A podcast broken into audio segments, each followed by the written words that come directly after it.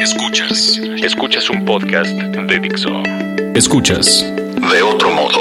Con Roberto Morán y Oso Ceguera. por Dixo, Dixo. la productora de podcast más importante en habla hispana.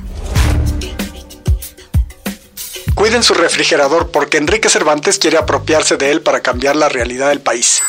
No sería mala idea que colaboraran con él. Enrique propone que compremos más cosas locales para apoyar a nuestros agricultores y así mejorar la economía de México. En el camino ya organizó un, mer- un mercado itinerante, el Bonito Tianguis, que agrupa a más de 90 productores y nos permite acercarnos a sabores de verdad mexicanos. Ahora también tiene la Bonita Vacación, que nos permite acercarnos a buenas experiencias en nuestros viajes por México. Hola Enrique. Hola Roberto. Entonces, ¿en qué andas? ¿Qué es esto de que vamos a cambiar el, refriger el mundo empezando por el refrigerador? ¿O cómo haces? Ese es un eslogan que tienes tú, ¿verdad? Pues es el o el eslogan principal de del Bonito Tianguis, que es un mercado de productores locales y artesanales. Lo que decimos nosotros es que podemos transformar la realidad del país a través de lo que metemos a nuestro refrigerador. Tres veces al día tú votas por lo que quieres para tu país todos los días. Si quieres más pobreza, si quieres menos contaminación, si quieres menos tráfico, si quieres menos violencia, depende completamente de qué pones en tu plato, porque los, nuestros hábitos de consumo definen nuestros hábitos de gobierno.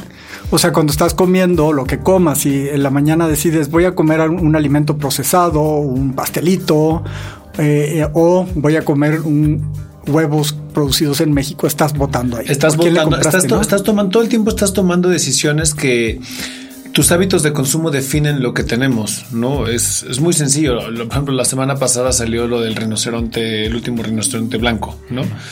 Eh, no lo extinguió nada más que en el hábito de consumo de tener los, los, eh, los cuernos del rinoceronte para, para hacerlos de marfil, para hacer eh, accesorios de lujo.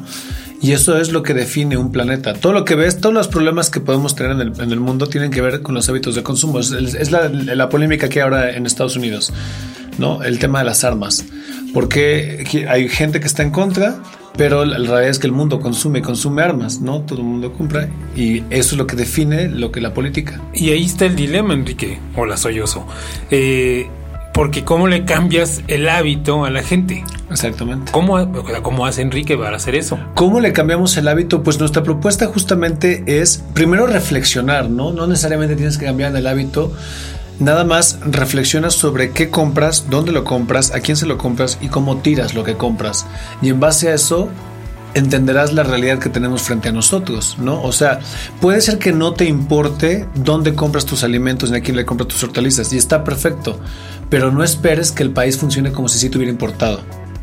Hay un ejemplo bien, bien interesante de cómo comemos papas, que que podemos, comemos papas procesadas y de la gran cantidad de terrenos que se le están dedicando al cultivo de papas. Hace poco estuve en Coatepec y, la- los agricultores de Coatepec estaban como montados en armas de por favor no entregues tu terreno a las papas, porque eso cambia por completo toda la, la ecología, cambia por completo toda la producción que se está dando ahí, ¿no? No, no tengo certeza del, del sistema de papas, pero me imagino que puede ser una cosa así. O por ejemplo lo que pasó en Brasil con la producción de etanol, que de repente todo el mundo se fue con la idea de las ideas verdes, entonces empezaron a sembrar caña, caña, caña, caña y destruyeron muchísima selva. O lo que está pasando con la producción de aceite de palma en Indonesia para surtir toda la demanda de Doritos y de Nutella. Para, entonces de ahí se saca de una palma especial que crece y al tiempo que crece la palma destruye todo. eh, cu- cuando está en su hábitat natural no. Y cuando se produce en serie sí. Y eso es lo que sucede, ¿no? O es lo que pasa ahora muchísimas veces con todas las tierras en México, que con esta idea del monocultivo, a diferencia del policultivo, que era la técnica tradicional de la De la producción de la milpa. milpa, eh, algunas tierras han dejado de funcionar por muy fértiles que sean, ¿no? Y la gente ha tenido que abandonar. Y estamos en este éxodo nacional que empezó en los años 60, donde la ciudad, la segunda ciudad con más mexicanos del mundo, pues es Los Ángeles. ¿Y ahora qué haces en el bonito tianguis? A ver, vamos al bonito tianguis. Pues, Son- eh, eh, yo esta reflexión del bonito tianguis surgió cuando yo era maestro de yoga y empecé a comprar hortalizas en un centro de yoga donde yo iba.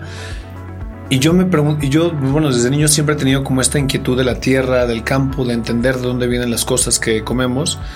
Y cuando yo le compraba a los señores las hortalizas para mi casa, y yo veía que él venía de, de de Magdalena Contreras, no de la parte de la montaña, y me contaba que ahí producía todo, y yo, yo decía, a ver, este señor viene a 10 kilómetros de aquí, lo trae, lo regresa, y si eso crece y se reproduce, pues todas las lechugas que vienen seguramente de Guanajuato, generalmente, pues no tendrían que estar cruzando por eje 6, atascando todo para llegar a la central y de ahí que llega y de la central se van con al, centro comercial o de la central se van con el tianguisero y luego el tianguisero me las vende a mí o el de la central se las, las compra para el mercado y el mercado me las vende a mí.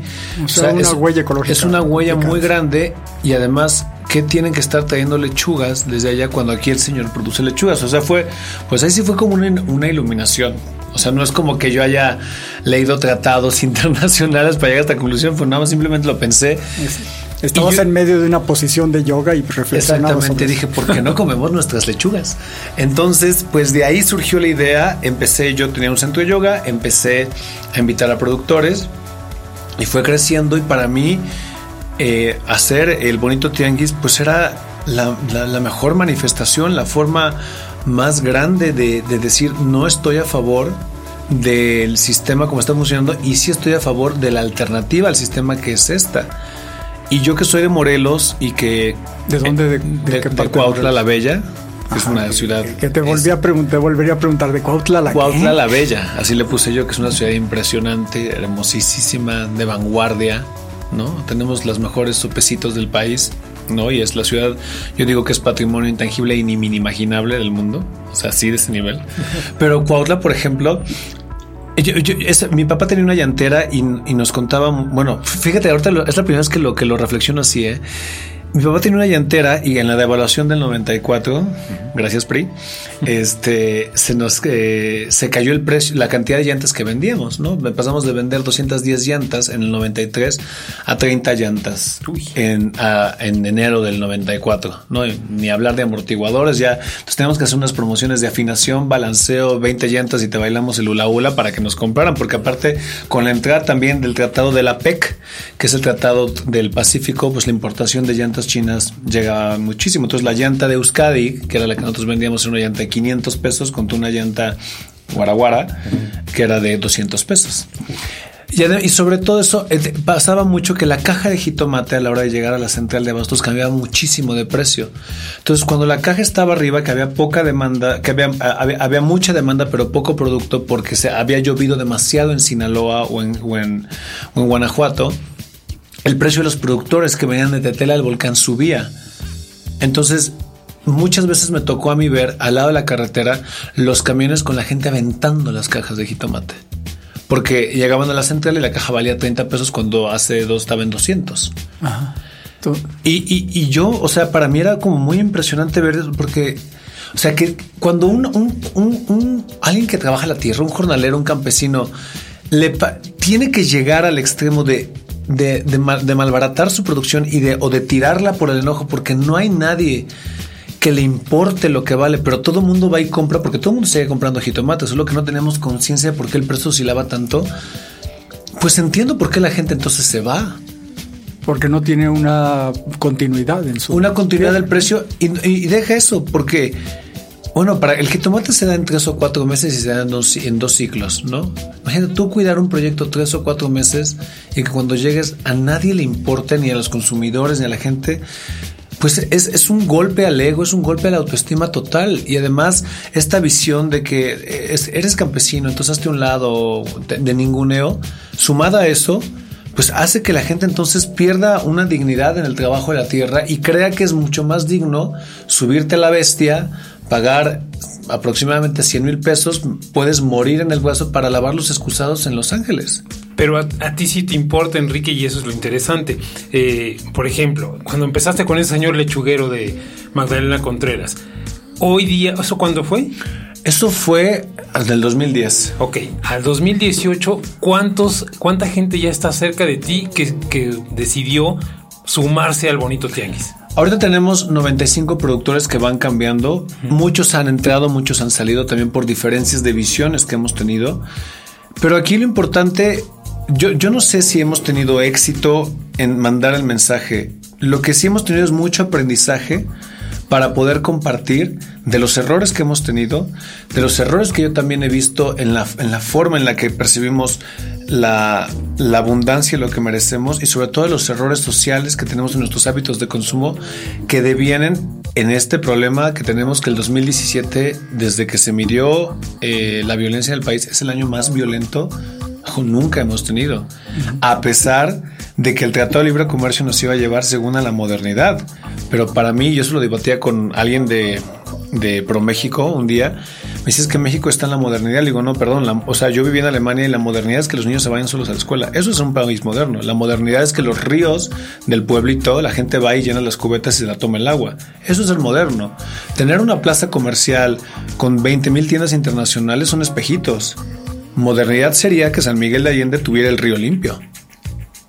No, que, no, que, sea seleccionado pero, Pero tienen el único río que se incendia. ¿Por qué?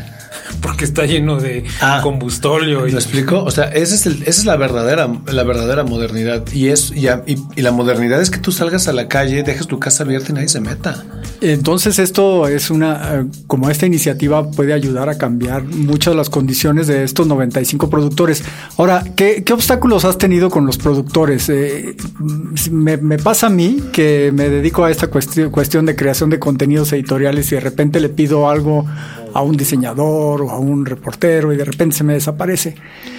Con los productores pasa algo así. Yo creo que, eh, bueno, como te contaba, yo también tengo mi programa de radio que se llama Un Mundo Más Mejor y hablando con un, director de la compañía de teatro, nos contaba que su, maestro, como de dramaturgia, hablaba de que México, no, o sea, México boicotea lo bonito no se siente preparado para lo bonito y creo que tiene mucha razón.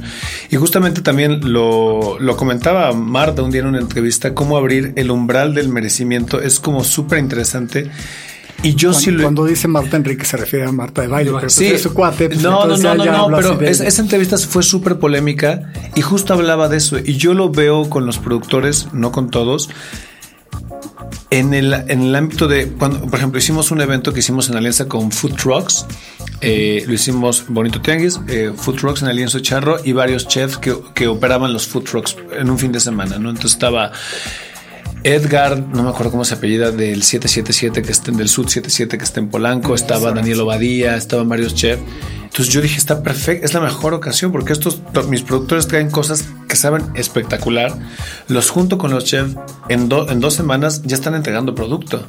Y no pasó. ¿Y qué pasó? Porque, porque no, no tuvieron, no hicieron bien las cuentas de cómo porque iban a no, no creyeron ellos que eran capaces de que alguien como un chef que, porque ellos algunos ven así como ah el chef fuera si es realidad que vale lo que soy lo que sé. Entonces cuando le dijeron, yo sí quiero tu producto, sí me interesa comprarte 10 botellas de aceite de oliva cada semana porque yo utilizo y quiero utilizar el tuyo que viene, que es producido aquí en el Estado de México, a la hora de la cita no llegaron.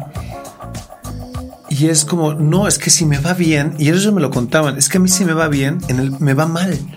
Porque está mal que me vaya bien, porque lo normal es que nos vaya mal. O sea, lo normal es que en este país las cosas no salgan. Ah, lo normal es que todo sea un cagadero. Entonces, cuando alguien empieza a salir del hoyo, está rompiendo el, inconsciente colectivo y eso genera, da mucho miedo, porque eso tienes que salirte tú y no es un camino desconocido. Y ese es el umbral que nosotros merecemos. Por eso, cuando hemos tenido las oportunidades, que México ha estado lleno de oportunidades, bueno, desde el, desde el cine de oro tuvimos la oportunidad de ser casa productora de las mejores películas Ah, cuando Estados Unidos, en la debacle que tuvo, México producía más, mucho más musicales y nos quedamos a nada de no sé qué, y nos quedamos a nada del quinto partido, y nos quedamos a nada de ganar la medalla de oro. Y es, no, nos, nos cuesta trabajo, y me incluyo porque yo también me he boicoteado, aprender a, claro que sí somos bien chingones. Y el principal obstáculo he sido yo mismo porque no he sido lo suficientemente disciplinado para saber compartir esta reflexión que estoy teniendo ahorita con la gente y de sentarnos a dialogar, de ver que nosotros mismos nos estamos boicoteando. Sí, porque a ver, vas a venderme lechugas hoy, pero ¿qué vas a hacer dentro de 3, 4, 5, 6 meses? O sea, el tener un poco más de planeación a largo plazo, ¿no? Y eso, y eso implica disciplinarte, pero como toda tu vida has sido eso te da, te da miedo o te da ansiedad, o a mí me da ansiedad creer que puede ser otra cosa que siempre has querido, pero no te has atrevido a hacer. Pero cada vez supongo, Enrique, tienes más eh, visitantes, consumidores que Eso van sí. a los tianguis. ¿no? Eso sí lo hemos logrado. O sea, eh, si tú me preguntas obstáculos, ese. O sea, desaci- desaciertos o áreas de oportunidad, esa. Aciertos, hemos roto los récords de, vi- de- de- de visitantes siempre. En el Festival del Pan de Muerto tenemos 10.500 personas que van y atascan todo el pan porque es un pan artesanal, es un pan hecho por puros panaderos que el que está ahí es el que lo hornea y es el que te, es el que te lo El vende. de insectos, por ejemplo. El de insectos, 8500 personas. Todos los medios nos cubrieron y la gente empieza a voltear y dice: Claro, a ver, es que el señor que vende chapulín no tiene por qué darlos a 10 pesos. Cultiva chapulines, es una friega. Sí. Cultiva, o sea, espérate a las primeras lluvias de junio para poder a- tomar a las chicatanas, secarlas, ponerlas a tostar y hacer el mole. Eso vale mucho más que cualquier escargot. Así es. Eh, Y es la reflexión y tiene lo mismo. ¿Por qué pagamos 250 pesos por una pizza de queso de cabra con higo y no por una tlayuda? Cuando la parte de la tlayuda es maíz.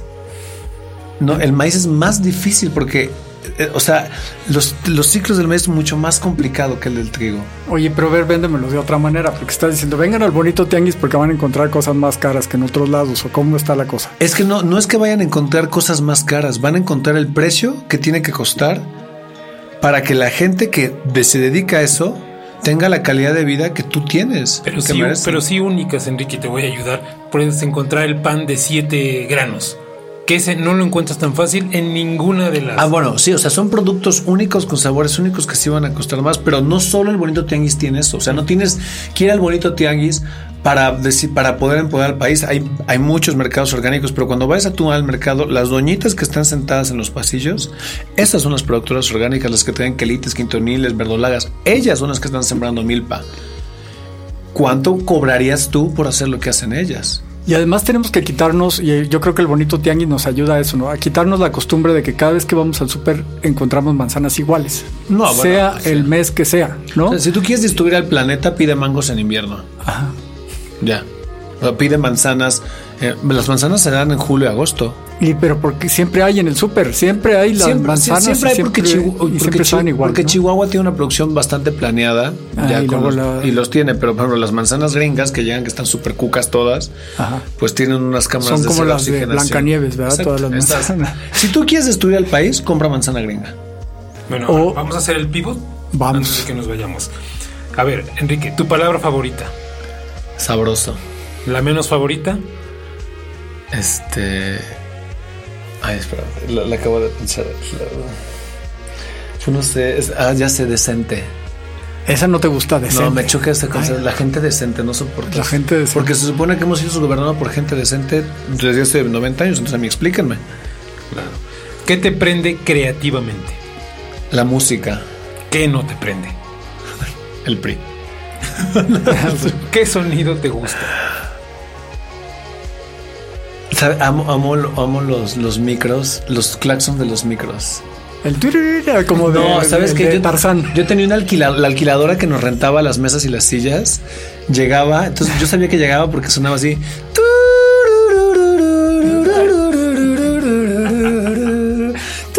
La lambada, decía, wow, qué padre. En Cuautla la Bella. En Cuautla, no, no, No, no, no, no, es no. aquí. Pero en Cuautla, por ejemplo, y casi se tocan el claxon. A mí me gusta mucho esa, esa forma de cada quien de, de interpretar la sabrosura. Por eso te dije la palabra que más me gusta es sabroso. ¿Qué sonido no te gusta? El- a mí no me gusta el sonido del- de la gente pitando el claxon cuando lleva un, un segundo el, el- el verde. Y normalmente no, no toca el de tururú. No, no, no, no, no. Si te dijera taran, taran, tan, pero ese, ese. ¿Qué otra profesión intentarías? Bueno, yo, o sea, mi sueño frustrado es haber sido patinador de hielo. O sea, yo, yo si me duermo y, o sea, imagínate yo ahorita en Daejeon, and now representing Mexico, Enrique Cervantes, y yo haría lo que está haciendo este chavo que se llama, que, que- que acaba de pasar los mundiales, el mexicano, yo, en Noa Noa, ¿eh? Del equipo de hielo de Cuautla. De Sí, o sea, y yo, de y hielo yo, de y yo- Cuautla, entonces Morelos. estarían, estarían los conductores. We don't know anything about this Mexican. I, it was born in Cuautla, it's a little town in Morelos. Was the- La Cuautla la Bella. Cuautla the Beauty. ¿Qué La- profesión no intentarías, Enrique? ¿Sabes qué? Por ejemplo, no, nunca matemático. No entiendo. O sea, no. Así de estudié matemática por. O sea, el Excel en bonito tianguis no lo llevas No, tú. sí lo llevo yo, pero por ejemplo, así, si tú me pones un pizarrón, o sea, vamos a hacer cálculo diferencial, No, bueno. me aviento. Me aviento. Toda tu vida me aviento. Por último, si existiera el paraíso y llegaras, ¿qué te gustaría que te dijera San Pedro? Mira, te lo, lo tengo clarísimo, ¿eh? Yo llego al San Pedro y me decía, bienvenido al paraíso. Entonces yo vería una olla de guacamole con totopos cayendo del cielo. Al lado, una olla de mole, una olla de chile en nogada y una olla de tamales. Qué rico. Y de música de fondo, ¿qué? Los Ángeles Azules, por supuesto. Los Ángeles Azules o algo de mambo, ¿no? Una- un- ¿Sabes qué? Pérez Prado tocando. Yo solo por eso quiero llegar al cielo, para ver a Pérez Prado. Ay, porque, sea, porque yo en mi otra vida estoy seguro que fui maraca. ¿Sabes? Sabes que yo, yo conocí a Enrique por, por el bonito tianguis, por, por Marta de baile Sí, por también. colaborar en la revista. Y, eh, y- y de pronto me lo encontré una vez en el Salón Ángeles. Y es como el rey de la pista. O sea, el mambo está. No, los reyes son los, son los pachucos. Ellos Eh, sí, sí, que le le das la- les das chance. Pero tú eres bueno para el mambo, ¿no? ¿De No, dónde aparte, saliste? y aparte ese día eh, yo iba con mi expareja, entonces iba la familia y la familia no sabía que yo que yo andaba y todo el rollo. Entonces era un rollo como de o sea, te- es la primera vez que te conocen, vente contenido y los, les tocó la Sonora Santanera y yo estaba en contenido, pero de repente uno, dos, tres, Sí, así. cuatro y yo ya El- el empiezo, formalito, y- y que- yo como gente decente. Y me empieza, o sea, yo, a los, mis genes de Ninón Sevilla, entonces yo agarré, paré y me puse a, A mover los hombros. A mover. Kimbara, kimbara, kimbara, kimbara. Sí. y entonces, ¿de dónde salió eso, eh?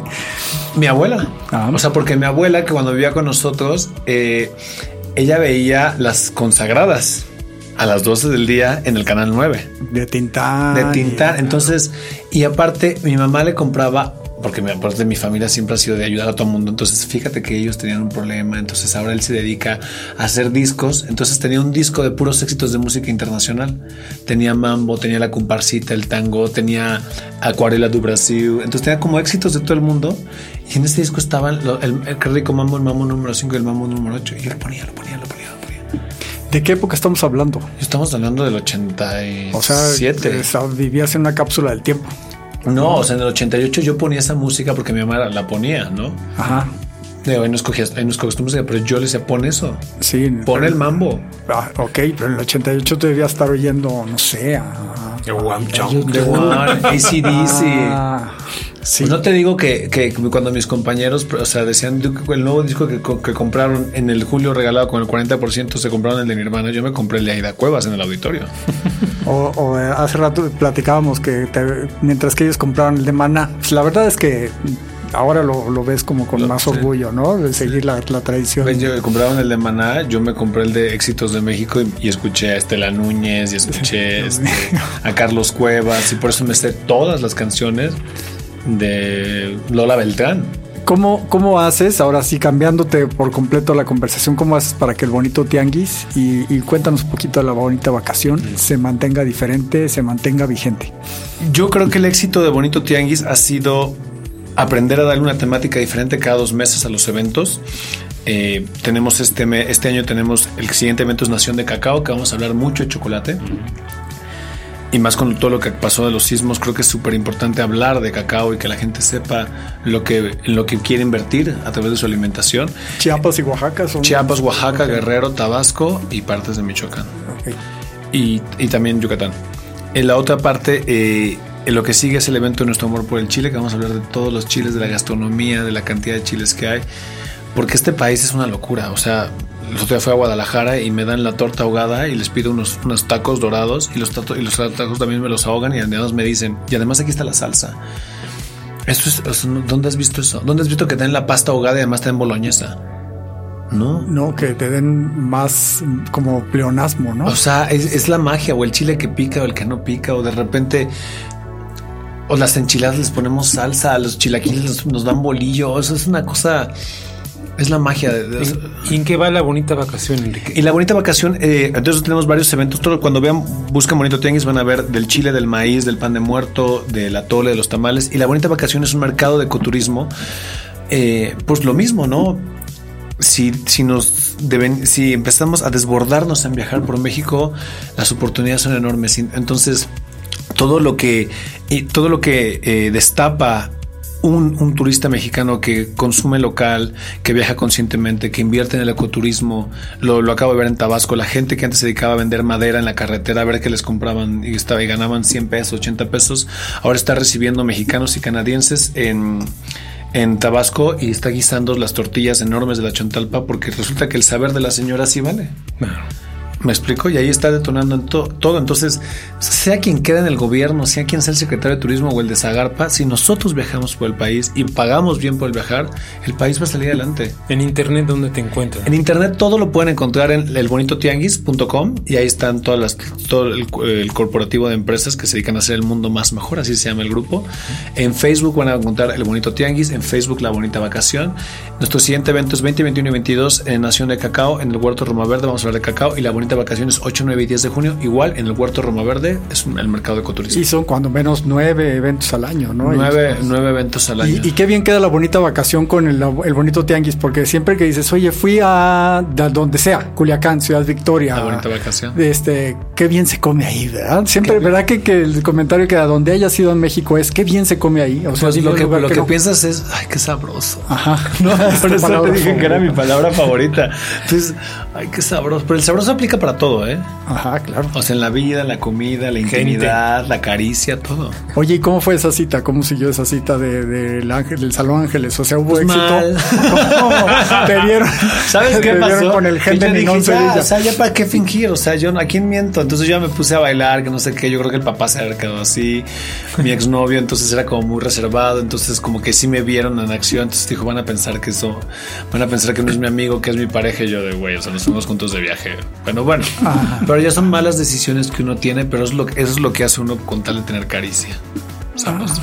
Caricia sabrosa. Caricia sabrosa.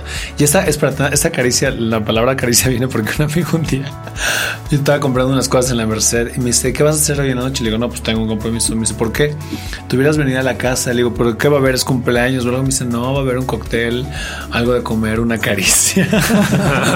Está. Y amé la palabra. Yo- hoy justamente me decía un señor que está, que es el que li- entreno limpia, le preguntaba a sus mujeres y me decía, pues es que sí, hay que darles, hay que sacarlas a pasear, un detalle, un beso, una caricia, unos tacos. Y bueno, cada vez le van sumando más. Entonces dije, está increíble la taco palabra sabroso. caricia. No, acaricia, está increíble. Entonces, caricia y sabroso son mis palabras favoritas. ¿Qué tiene que hacer alguien en este momento para empezar a cambiar el mundo o a cambiar el país desde su refrigerador? ¿Qué cambio hago hoy? Ok, si, si tú no quieres cada vez que hay una marcha convocada por las meles, las muchas que yo he ido, salir a marchar, si tú no quieres amarrarte a un árbol, si no te quieres ir a Noruega a aventarte a salvar a las ballenas, como hacen los de Greenpeace, observa las etiquetas y ve de dónde viene lo que comes. Y con eso estás haciendo una gran diferencia. Consume local. Consume local. ¿De dónde viene el amaranto? De México. ¿De dónde viene el trigo? De Canadá. Mm. ¿De dónde viene el, el el jarabe, el, jarabe de alta fructosa con el que está endulzado el cereal de Estados Unidos? ¿De dónde viene el piloncillo? De México. Mm. Haz, consume como te gustaría que te consumieran. Si tú tuvieras una tienda de tortillas, haz lo que te gustaría que hicieran. Es, muy fácil, es muy budista, es muy católico, ¿no? Ama a los demás como a ti mismo. Es, o sea, co- ah, compórtate como consumidor como te gusta que se comporten los... Porque tú también vendes algo. Claro. Compórtate como te gustaría, ¿no? Por ejemplo, me pasó, tengo una banda de música, entonces nos, eh, nos había invitado un compañero de la Compañía Nacional de Teatro a tocar en su boda. Y al final nos dijo que iba a preferir el DJ por el tema de los costos. ¿No? Le dije, sí, pues tiene razón. Ahora entiendo cuando la gente me dice que cuando le invito al teatro que mejor se queda a ver Netflix. A tocar en su boda, o sea, también tocas. Sí, también en toco. tu tiempo libre. ¿o No, cuando tengo una banda. Entonces, esta es la reflexión. Si los compañeros actores que viven del, e- del, del hecho escénico prefieren al DJ que al cantante en vivo, pues es obvio que la gente prefiere a Netflix que ir al teatro. Ajá, y el, tu amigo se ofendió horrible. No, pues no sé, ya, no- ya creo que pues ya no me contrató. Ya no te. Pero, o sea, le faltó la caricia a ese faltó evento. decir. Entonces ahora lo que es ya cuando no te contratan, el último recurso es la caricia. Sabroso. ¿Qué, qué- qué tocas, Enrique? Yo soy cantante. Muy bien. ¿Y Soy de qué can- es el grupo?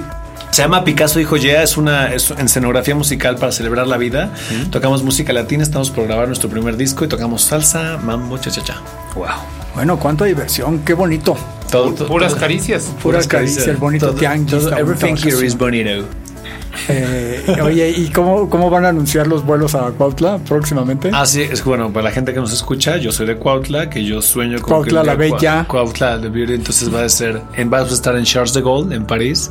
Va a decir, Ladies and gentlemen, this is the last call for the flight F1 to Cuautla International. Please proceed to gate 10. Imagínate una cosa, entonces va a llegar el A380 de France, va, va- va a estar así perfilándose desde Ozumba, que es para llegar a Ozumba y a Mecameca, y ya cuando lleguen al Cuautla International Niño Artillero Airport.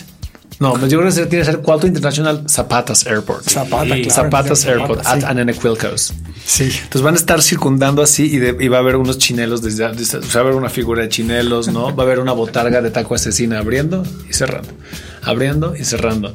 Y ya cuando bajen del avión va así bo- eh, bonjour y así un taco asesina. Welcome to our country. Muy bien, eh, son buenos proyectos. Pero yo creo que más allá de esos Evidentemente, eso proyectos, es un chiste, eso es un chiste. más allá de esos proyectos, con el bonito tianguis, la bonita vacación aquí con Enrique, se puede empezar a cambiar el país desde el refrigerador. Pues muchas gracias, Enrique. No, gracias a ustedes por esparcir este mensaje y eso es, checa lo que comes, a quién se lo compras, dónde lo compras, cuánto pagas por eso y cómo y cómo eh, tiras lo que compras y ahí está tu huella. ¿Qué país le, qué país quieres para tus hijos? Lo construyes tú. Muchas gracias, Enrique. Yo soy Roberto Morán y el oso ceguera. Yo soy Oso Ceguera. Muchas gracias. Dixo presentó De otro modo, con Roberto Morán y Oso Ceguera.